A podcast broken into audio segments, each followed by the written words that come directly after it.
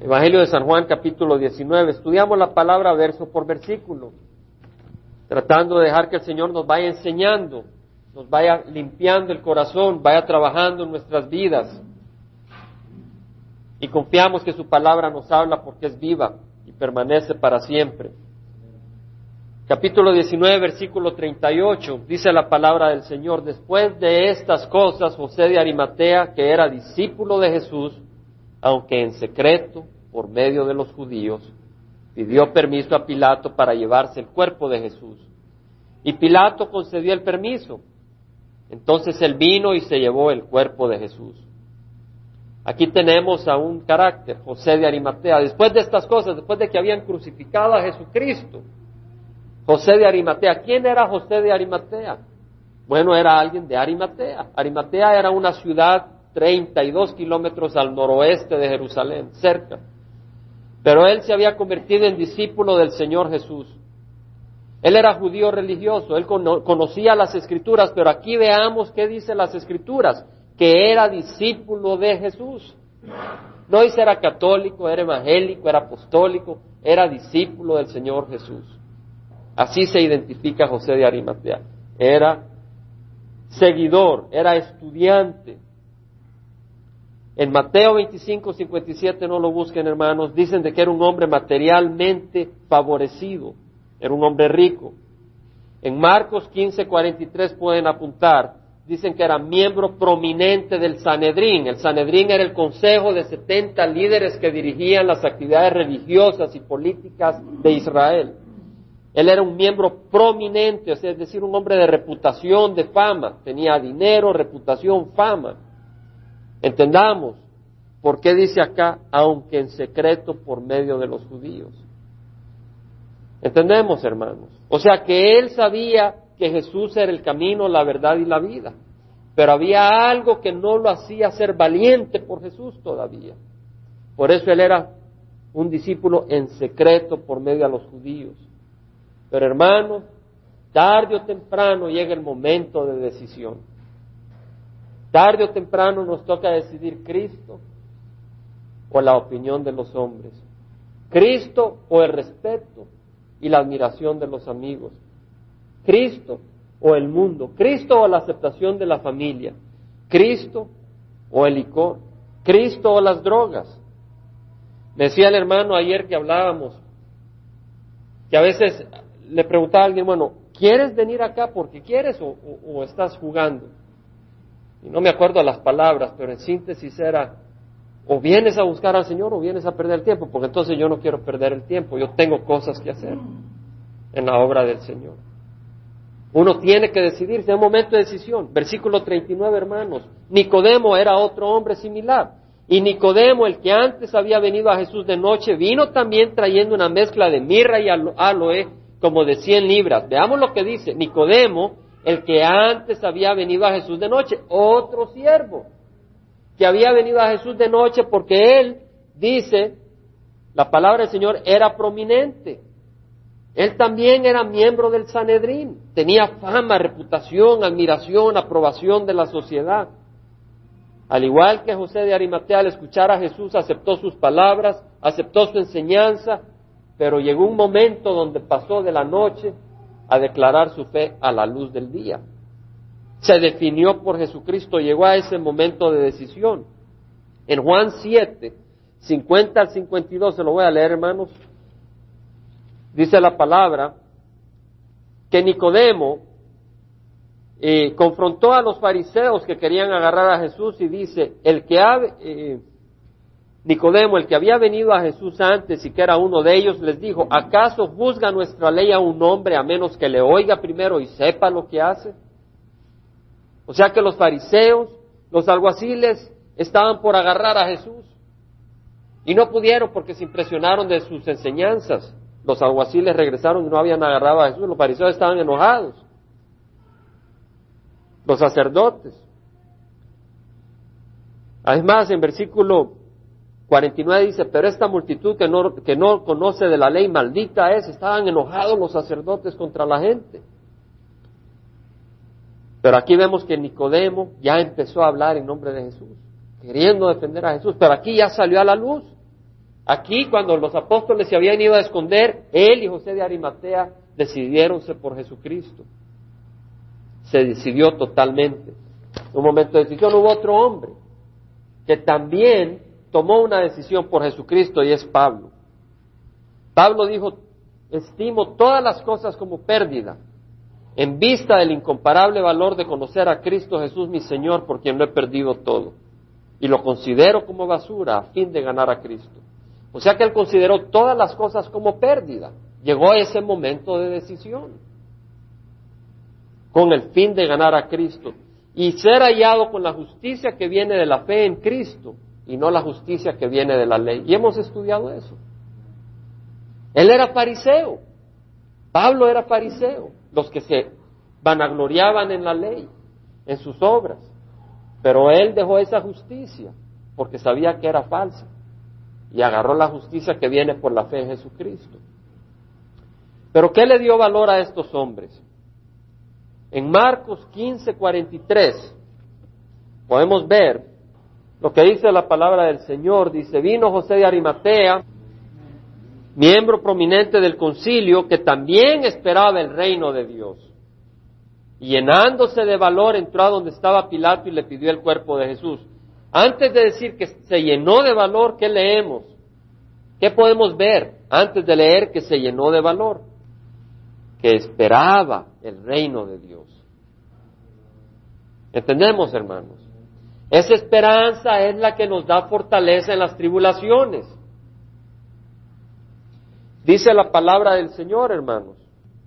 El Dios de la esperanza os llene de gozo y paz Dios es un Dios de esperanza, os llene de gozo y paz en el creer, o sea, mientras creemos que nos llene de esperanza y de paz, para que abundéis en esperanza por el poder del Espíritu Santo. Necesitamos el Espíritu Santo para tener esa esperanza y esa esperanza es la que nos va a sostener en las tribulaciones. No los sentimientos, la esperanza del Señor. En Romanos 5, Romanos 5, 3 al 5, hermanos. Dice la palabra del Señor. Nos gloriamos en las tribulaciones. Nos gloriamos en las tribulaciones sabiendo que la tribulación produce paciencia. Gloriarnos en las tribulaciones quiere decir, decimos, qué cosa más grande que estamos en esta tribulación porque el Señor va a obrar en mi paciencia. El Señor va a trabajar en mi corazón me va a transformar a través de esta tribulación, sabiendo que la tribulación produce paciencia y la paciencia carácter probado. Y el Señor tiene que ir trabajando en nuestras vidas para darnos un carácter probado. Ayer orábamos y un siervo oró lo siguiente, de que el, cristiano sea transformado, para que el mundo sea transformado. Porque si el cristiano no es transformado, el mundo no va a ser transformado. Tienen que ver que nuestras vidas son cambiadas, hermano. Dice la palabra del Señor, y la esperanza no desilusiona, porque el amor de Dios ha sido derramado en nuestros corazones por medio del Espíritu Santo que nos fue dado. Tenemos el Espíritu Santo, y ese es el Espíritu de amor. Es interesante, la palabra del Señor dice que José de Arimatea era bueno y justo. ¿Quién escribió esas palabras? El Espíritu Santo. Y el Espíritu Santo porque José de Arimatea se decidió por el Señor, el Espíritu Santo se decidió por José de Arimatea. Y el Señor dice, el que me confiese delante de los hombres, yo también le confesaré delante de mi Padre que está en los cielos. Y el que me niegue delante de los hombres, yo le negaré delante de mi Padre que está en los cielos. Hermanos, usted me puede decir, pero esto yo ya lo sé. Hermanos, día a día tenemos la oportunidad o de confesar a Jesús o de negar a Jesús. Día a día. Cada vez que pecamos estamos negando al Señor. Cada vez que pecamos voluntariamente. Cada vez que negamos la voluntad del Señor. Sigamos, hermanos, Juan 19, 39, leímos 40. Dice la palabra del Señor, entonces tomaron el cuerpo de Jesús. ¿Quiénes, hermanos? José de Arimatea y Nicodemos, porque es plural. Entonces tomaron el cuerpo de Jesús y lo envolvieron en telas de lino con las especies aromáticas como es costumbre sepultar entre los judíos. Hermanos, José de Arimatea tuvo un encuentro en la cruz. José de Arimatea se subió a la cruz para sacar los clavos de ese madero y cargar a Jesús. Y yo le aseguro de que si nosotros venimos a la cruz, Dios va a transformar nuestras vidas. Pero hay que hacerlo día a día. Porque el Señor dice, si alguno desea venir en pos de mí, niégase a sí mismo, tome su cruz cada día y sígame. Día a día tenemos que cargar esa cruz para que esa transformación siga ocurriendo. Es como alguien que se entrena para un deporte.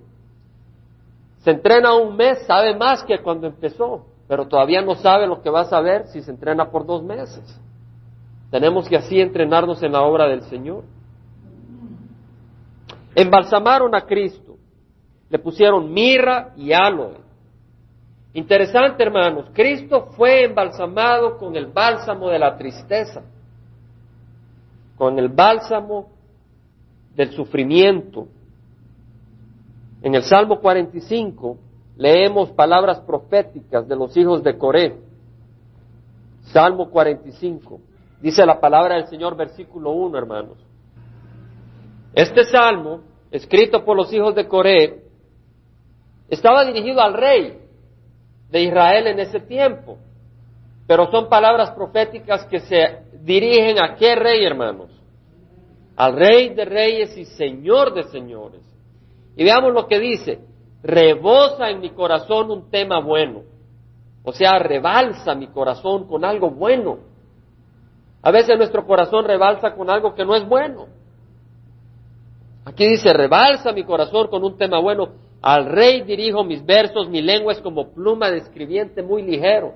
O sea que este hombre estaba ungido y escribía con una velocidad porque el Espíritu lo estaba emocionando. A veces cuando el Espíritu nos toca no podemos parar. Así le estaba ocurriendo a este, a este hermano. Y dice, eres el más hermoso de los hijos de los hombres. ¿Quién es, hermanos? Jesucristo. La gracia se derrama en tus labios. ¿Quién dice palabras de ánimo para nuestro corazón? Palabras de vida. Jesucristo. Por tanto, Dios te ha bendecido para siempre. Ciñe tu espada sobre el muslo, oh valiente, en tu esplendor y tu majestad. ¿Quién vendrá cabalgando en ese caballo blanco? Jesucristo, en tu majestad cabalga en triunfo por la causa de la verdad, de la humildad y de la justicia. ¿Quién es la verdad? ¿Quién dio ejemplo de humildad? Dijo, venid a mí los que estáis cansados y cargados y yo os haré descansar. Tomad mi yugo sobre vosotros y aprended de mí que soy manso y humilde de corazón. Él es humilde. ¿Y quién es Dios de justicia? Jesucristo. Que tu diestra te enseñe cosas tremendas. El Padre está a la derecha. Tus saetas son agudas. La palabra del Señor es una, es una, una espada, un, un arrow, una flecha. Los pueblos caen debajo de ti, en el corazón de los enemigos del rey están tus flechas. Tu trono, oh Dios, caramba, ¿y cómo está llamando al rey? Nos damos cuenta, hermanos. Tu trono, oh Dios, es eterno y para siempre. Cetro de equidad es el cetro de tu reino. Has amado la justicia y aborrecido la iniquidad. Hermanos, que amemos lo que hacerlo a cabal y que odiemos el pecado. No al pecador, pero sí al pecado. Cuando oigo al hermano este eh, Mendelssohn, percibo cuando me comparte de la iglesia que es una iglesia donde se ama al pecador, pero donde no se tolera el pecado. Eso es lo que percibía. Y ayer nos compartía cómo eh, eh, había llegado una jovencita una vez a la congregación, casi desnuda, por decirlo así, con el vestidito así de corto. Y el hermano llegó y le dijo, mire, jovencita, le dijo, necesita una ropa un poco más respetuosa, ¿verdad? Porque hay que honrar al Señor. Y se molestó y se fue. Y él, él le ofreció, mire, yo le puedo comprar, con la iglesia le podemos comprar una ropa más respetable. ¿Por qué? Porque buscamos que no haya pecado en el cuerpo de Cristo. Y la muchacha regresó y recapacitó. Sí, hermano, tenemos que exhortar, tenemos que corregir, el Señor nos corrige, ¿cierto, hermanos? Y me gustó cuando el hermano me compartió eso. No con las palabras, tiene mejores palabras el hermano, pero sí ese deseo de buscar la santidad en el cuerpo de Cristo y buscar santidad en nuestro corazón, hermanos. Pero dice acá la palabra, has amado la justicia, aborrecido la iniquidad, por tanto, Dios, tu Dios, ahora sí es confuso, ¿verdad? Dios, tu Dios te ha ungido. ¿Cómo es? El Padre es Dios del Hijo. Hermanos, yo ni le añado ni le quito a la palabra. Esto es lo que dice. Jesucristo es Dios y es hombre. ¿Entendemos? En el principio estaba el verbo, el verbo estaba con Dios y el verbo era Dios. Y el verbo se hizo hombre y habitó entre nosotros. Por tanto, Dios, tu Dios te ha ungido con óleo de qué, hermanos?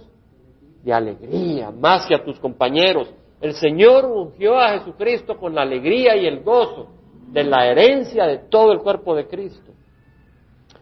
Dice acá, todas tus vestiduras están perfumadas con qué, hermanos? Con mirra, aloe y casia. Casia es madera, ¿verdad? Lo que le acompañó a la muerte. Pero antes del, antes del bálsamo de alegría vino el bálsamo de sufrimiento. Hermanos, antes del bálsamo de vida eterna con el Señor, tenemos ya la vida eterna, pero vamos a pasar por bálsamo de sufrimiento, hermanos. Y tenemos que perseverar. Que el Señor nos ayude a perseverar. Así oramos el miércoles. El miércoles es reunión de oración y oramos para que perseveráramos. ¿Se acuerdan, hermanos? Y hermanos, tenemos que seguir orando para perseverar.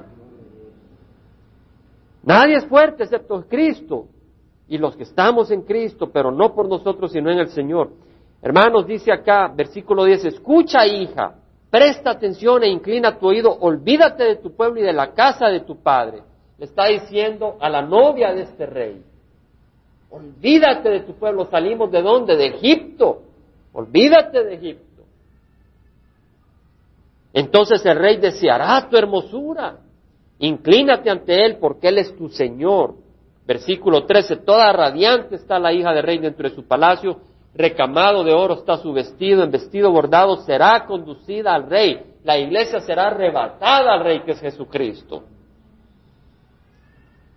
Las doncellas, sus compañeras que las siguen, serán llevadas a ti, serán conducidas con alegría y regocijo, entrarán al palacio del rey.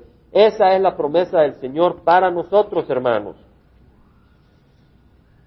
Hermanos, siguiendo con el estudio de Mateo 27, leemos de que entonces embalsamaron a Jesucristo. ¿Cómo lo embalsamaban? Con mirra, aloe, le ponían unas vendas, le ponían, eran 100 libras, hermanos.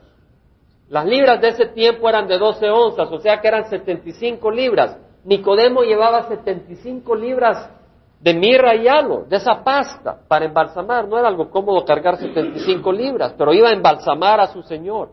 Entonces le ponían venda, luego le ponían todas esas 75 libras de material alrededor, lo cubrían, y le ponían otras vendas. Eso era, las vendas absorbían toda esa pasta, se hacía una como carapacho alrededor del cuerpo, ¿verdad? Como un embalsamiento. Así habían embalsamado a Jesucristo. Algunos dicen que no murió en la cruz, que quedó mero golpeado nomás. Pero si ahí lo hubieran metido, ahí nomás se hubiera asfixiado. Mucha gente trata de desprobar que Cristo murió, que Él resucitó. Sacan todo tipo de excusa. Se oponen a la verdad. Dice Mateo 27, 62. Al día siguiente, que es el día de la preparación, se reunieron con Pilato los principales sacerdotes y los fariseos y le dijeron, Señor, nos acordamos que cuando aquel engañador aún vivía, dijo, después de tres días resucitaré. ¿Quiénes se acordaron que el Señor dijo eso? ¿Y qué pasó con los discípulos? ¿Se acordaron de eso? No. Imagínense, hermanos. Si se hubieran acordado, no hubieran andado desanimados ni el primero, ni el segundo, ni hasta el tercer día si hubiera pasado pero mejor sus enemigos se acordaron. A veces nos olvidamos de las promesas del Señor. Y no debemos de olvidarnos de las promesas del Señor. Estudiamos el miércoles, el Señor habló de la, parábola del sembrador, que iba, iba tirando semilla y cierta semilla cayó en el camino. Y vinieron las aves y se llevaron las semillas. Otra semilla cayó en pedregal, ¿verdad? Y, medio quiso hacer eh, raíz, pero no fue profunda porque había tierra muy pacha. De ahí otra cayó con espinos y los espinos crecieron y ahogaron la semilla. Y otra cayó en tierra buena y produjo frutos 100, 70, 30. Y luego el Señor explicó lo que significaba y dijo, la semilla que cae en el camino y vienen los pájaros y se la llevan, ese es aquel que no entiende la palabra del Señor, que viene el maligno e impide que uno le entienda. Tenemos que orar para que el maligno no robe la semilla de Dios en nuestros corazones. Aquí el maligno había robado la semilla de la palabra de Dios de los apóstoles, porque ellos habían oído que Jesús iba a resucitar al tercer día, pero no habían entendido, hermanos. Después entendieron, después de que Cristo murió y resucitó, porque con eso Él rompió el poder de Satanás sobre este mundo, hermanos.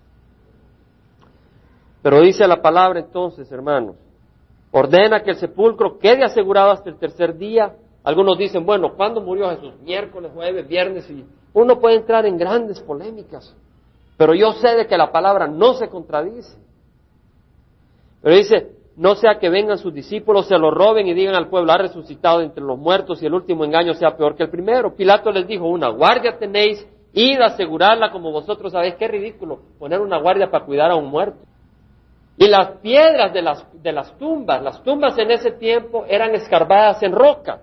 Las escarbaban y eran unos dos metros de, ancho, tres, tres, metros de ancho, dos metros de largo y unos tres metros y medio de altura. Y le ponían una piedra en forma de disco, hacían un canal inclinado, ponían una piedra de, de una tonelada a una tonelada y media de peso. Y la rodaban sobre ese canal inclinado y cerraba ahí la puerta.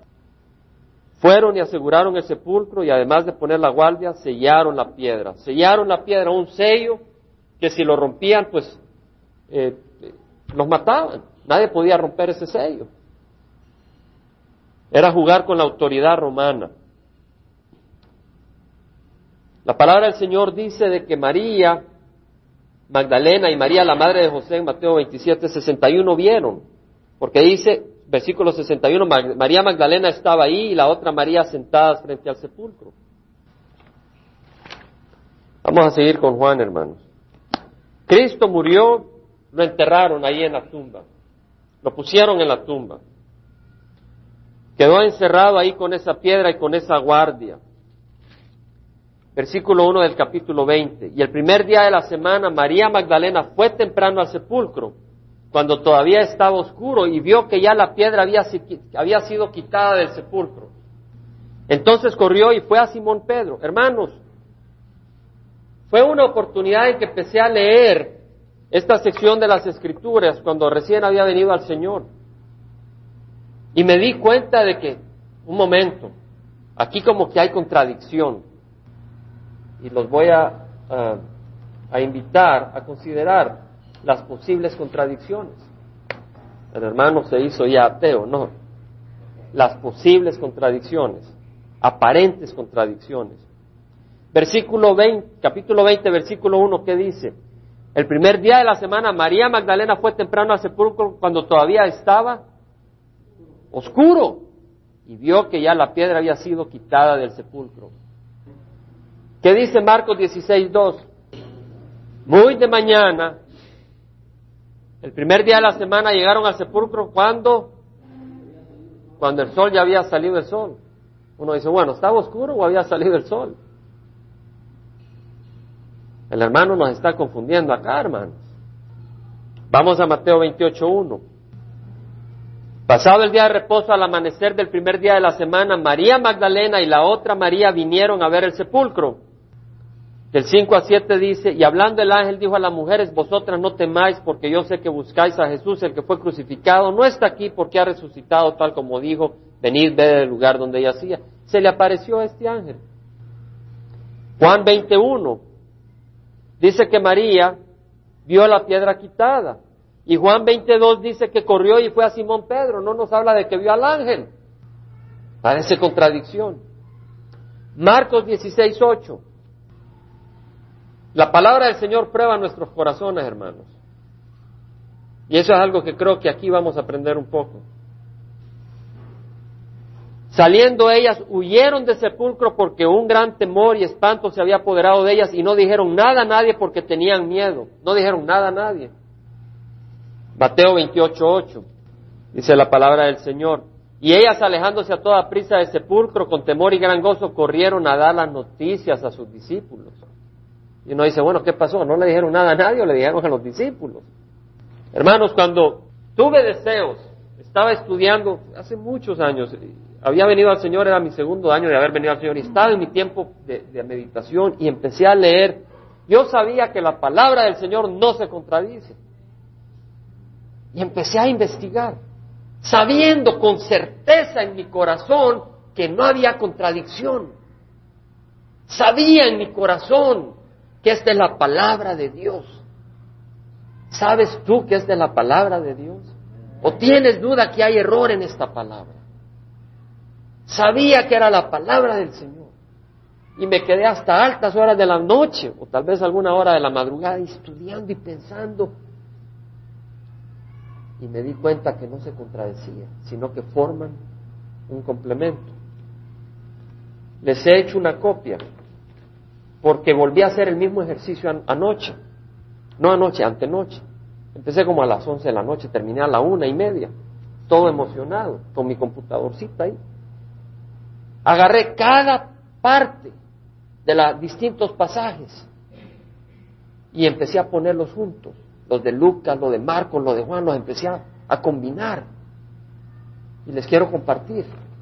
Y ahí me di cuenta que alguien ya había hecho eso. Dije, hombre, después de este trabajo. Pero me dio gozo ver de que había una coincidencia muy, muy similar. Y quiero compartirlo para los estudiantes de las escrituras. Le voy a leer los eventos de la resurrección cuando uno lee los cuatro pasajes. Hermanos, estos fueron los eventos de la resurrección. Y lo pueden estudiar y los pueden investigar. Y esta es la situación. María Magdalena, madre de Jacobo, Salomé, María, la madre de Jacobo, María Magdalena y Salomé compraron especias para ungir al Señor. Eso está en Marcos 16.1. En Juan 21 dice que María Magdalena fue al sepulcro. Ninguna contradicción.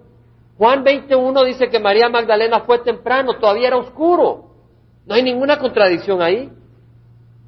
Ella pudo haber salido cuando estaba oscuro, a punto de quebrar la madrugada, y llegar cuando salió el sol. Depende si creemos que Dios miente o si es verdadero. ¿Cuánto tarda para salir el sol? Para que haya luz. ¿Entendemos, hermanos? María Magdalena se pudo haber encontrado con otras hermanas. Salió en oscuro, se encontró con otras hermanas, siguieron y llegaron a la tumba cuando estaba el sol apuntando. Y mi Dios no miente. Muy de mañana, cuando había salido el sol, llegaron al sepulcro. Luego, versículo Juan 21, María Magdalena vio la piedra quitada. Claro, eso no contradice que otras también la vieron ahí quitada. La piedra removida, entraron, no hallaron el cuerpo, eso es lo que dice Lucas 24, 1, 3. Luego dice Juan 22, pero María, pero María Magdalena corrió, fue a Pedro y Juan. ¿Quién corrió? María Magdalena. Las otras se quedaron ahí tristes, desanimadas, cuando se le aparecieron los ángeles. No se le apareció a María Magdalena, no hay contradicción. María Magdalena fue corriendo a decirle a Pedro y a, Pablo, a Juan, y los ve y le dice, se han robado al Señor, no está el Señor ahí, porque eso es lo que ella creía. Y Pedro y Juan salen corriendo, los demás discípulos por allá. En eso se le aparecieron los ángeles a las dos mujeres que estaban ahí, las tres. Cuando ellas oyeron la noticia, se van a contarle a los discípulos sin decirle a nadie. A los discípulos sí, pero a nadie de los que estaban en el camino. Tenían miedo, habían matado a su Señor. Pero estaban contentas y gozosas. ¿A quienes le iban a compartir? ¿A los incrédulos o a su gente? A su gente. No hay contradicción. Fueron a decirle. En el camino probablemente vieron a Pedro y a Pablo, a Juan. Le dijeron, vimos los ángeles. Llega Pedro, Juan, ven la tumba vacía y creyeron. En eso María Magdalena, que había llegado triste, se regresa a la tumba porque no ha oído de los ángeles. Ella no ha sabido nada y se regresa a la tumba triste. En eso ya Pedro y Juan se han regresado. Llega María Magdalena a la tumba y ¿qué ocurre? Se pone triste y se le aparecen dos ángeles.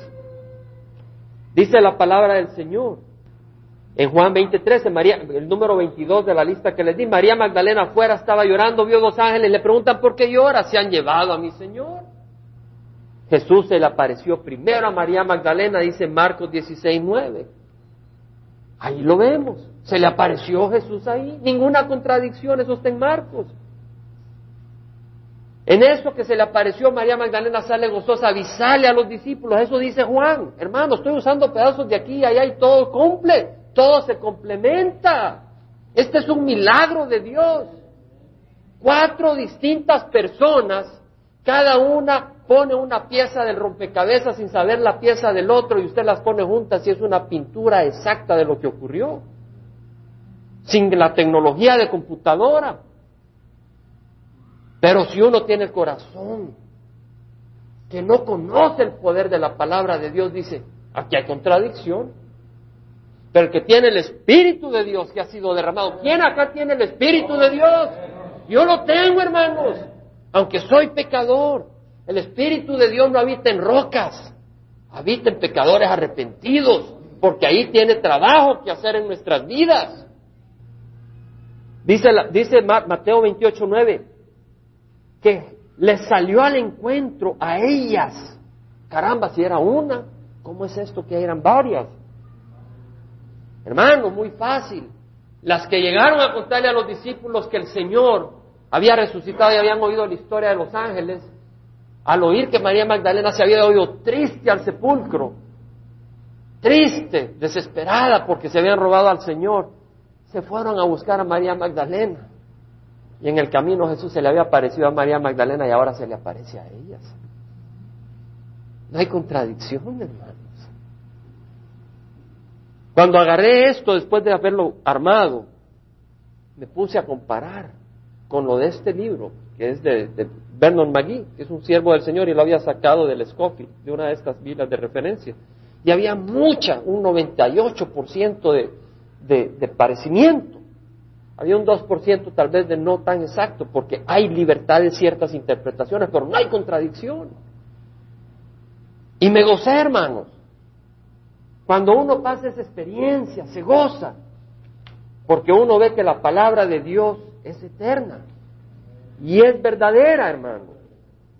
Pero esa palabra dice varias cosas. En el versículo, vamos a leer, hermanos, Dice que cuando entró Pedro y Juan, en el versículo 7, el sudario que había estado sobre la cabeza de Jesús estaba no puesto con las envolturas de lino, sino enrollado en un lugar aparte. Cuando ellos vieron, interesante, el sudario que estaba sobre la cara de Jesús estaba aparte y el resto aparte. ¿Por qué? Dos razones. Una, porque como era un carapacho sólido, hubieran creído que Jesús estaba dentro, si el sudario hubiera estado todo ahí cerrado. Entonces el sudario estaba aparte para que vieran que no había cabeza y que estaba vacío. Uno. Y segundo, Cristo es parte del cuerpo. Pero Cristo tiene su propio lugar, hermanos. Ante Él toda rodilla, toda rodilla se doblará y toda lengua confesará que Jesucristo es Señor, para gloria del Padre. Había muchas personas que creen que somos dioses, que somos iguales que Cristo a Cristo yo en el reino de los cielos voy a pasar a sus pies adorándole. No diciéndole soy de tu altura, sino que a sus pies adorándole. Él tiene su puesto en la iglesia, hermanos. Dice la palabra del Señor, lámpara a mis pies tu palabra y luz para mi camino. La suma de tu palabra es verdad. Si una parte está mala, la suma no puede estar buena. Cada parte de las escrituras es verdad y cada una de tus justas ordenanzas son eternas. Sécase la hierba, machítase la flor, mas la palabra de Dios permanece para siempre. Y esa palabra viva dice que Cristo resucitó. Estamos. Y si Cristo resucitó y esta palabra, esta, esta Biblia nos habla la verdad y podemos entender la verdad y si Cristo resucitó, tenemos poder. Porque dice, todo lo puedo con Cristo que me fortalece. ¿Quién dice eso? La palabra. Y si esa palabra aquí no se equivoca en algo tan complejo, mucho menos se equivoca en decirnos que todo lo podemos con Cristo que nos fortalece. Tan solo si creemos. Y esa palabra dice que de tal manera amó Dios al mundo que dio a su Hijo unigénito, para que todo aquel que en él crea no se pierda, mas tenga vida eterna. Aquí creo que estamos todos salvos. Pero si hay alguien que no conoce a Cristo Jesús, esa palabra dice que sin Cristo nos perdemos en el fuego eterno. Pero con Cristo tenemos vida eterna. Les voy a invitar, hermanos, a que lean el capítulo 20. son versículos muy hermosos, ya estamos cortos de tiempo, del 1 al 18. Para poder entender la palabra del Señor necesitamos el Espíritu. Podemos pararnos. Necesitamos el Espíritu de Dios. Dice la palabra del Señor que el hombre natural no entiende las cosas del Espíritu de Dios porque para él son necedad y no las puede entender porque se deben de discernir espiritualmente. Pero el hombre espiritual juzga todas las cosas y él no es juzgado por nada. Porque ¿quién conoce la mente del Señor para que le instruya? Nosotros tenemos la mente de quién? De Cristo. En otras palabras, el Espíritu Santo nos da luz para entender cosas, hermanos. ¿Quién entendía bien la Biblia antes de venir a Cristo? Yo no sé. Pero cuando yo recibí a Cristo, hermanos, Él me abrió los ojos. ¿Quién ha experimentado eso? Levante la mano. Es hermoso. Yo me gocé este, este viernes. Hay un muchacho que trabaja conmigo, es vietnamita. Y el Señor abrió la puerta y empezamos a compartir las escrituras. Y se quedó mudo. Se, se le fue en la mente. Se empezó a pensar en las escrituras. El Espíritu lo estaba haciendo entender. Estábamos hablando de profecía, de los últimos días. Nunca había oído eso. Hermanos, tenemos tesoros grandiosos. Démosle gracias al Señor. Padre Santo, te damos gracias que nos has revelado verdades eternas. Nos has revelado verdades, punto. ¿Cuánta gente está en la oscuridad? Nos ha revelado palabra de poder. Punto. ¿Cuánta gente está débil? Pero en Cristo somos fuertes. Porque hemos llegado a conocer y a creer el amor que Dios tiene para con nosotros. Dios es amor. Y el que tiene a Cristo debe de vivir en amor. Te rogamos, Señor, que nos ayudes a vivir en ese amor.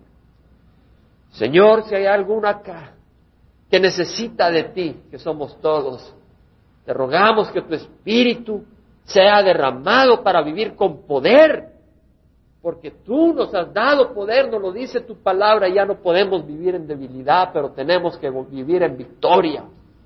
Te damos gracias que permites que seamos humillados a veces en las dificultades para que tú trabajes y nos vengamos a tus pies y te necesitemos y no nos creemos muy grandes y nos olvidamos de ti y caemos en el mismo pecado de Satanás pero tú nos amas y quieres purificarnos. Señor, te damos gracias por tu amor. Te damos gracias porque tú eres un Dios de verdad. Yo te ruego que derrames tu Santo Espíritu sobre esta congregación. Te ruego que tu palabra siempre trabaje en nuestro corazón. Siga siendo esa palabra de vida en nosotros. Que nosotros seamos terrenos fértiles, que la abracemos y prosperemos esa palabra para que te traiga gloria. En nombre de Cristo Jesús te lo pedimos. Señor, si hay alguien aquí que necesita fe, ponle sed para estudiar tu palabra. Y entonces, Señor, quita las dudas que Satanás trae y permite que crezca en nombre de Cristo Jesús. Amén. Gloria al Señor.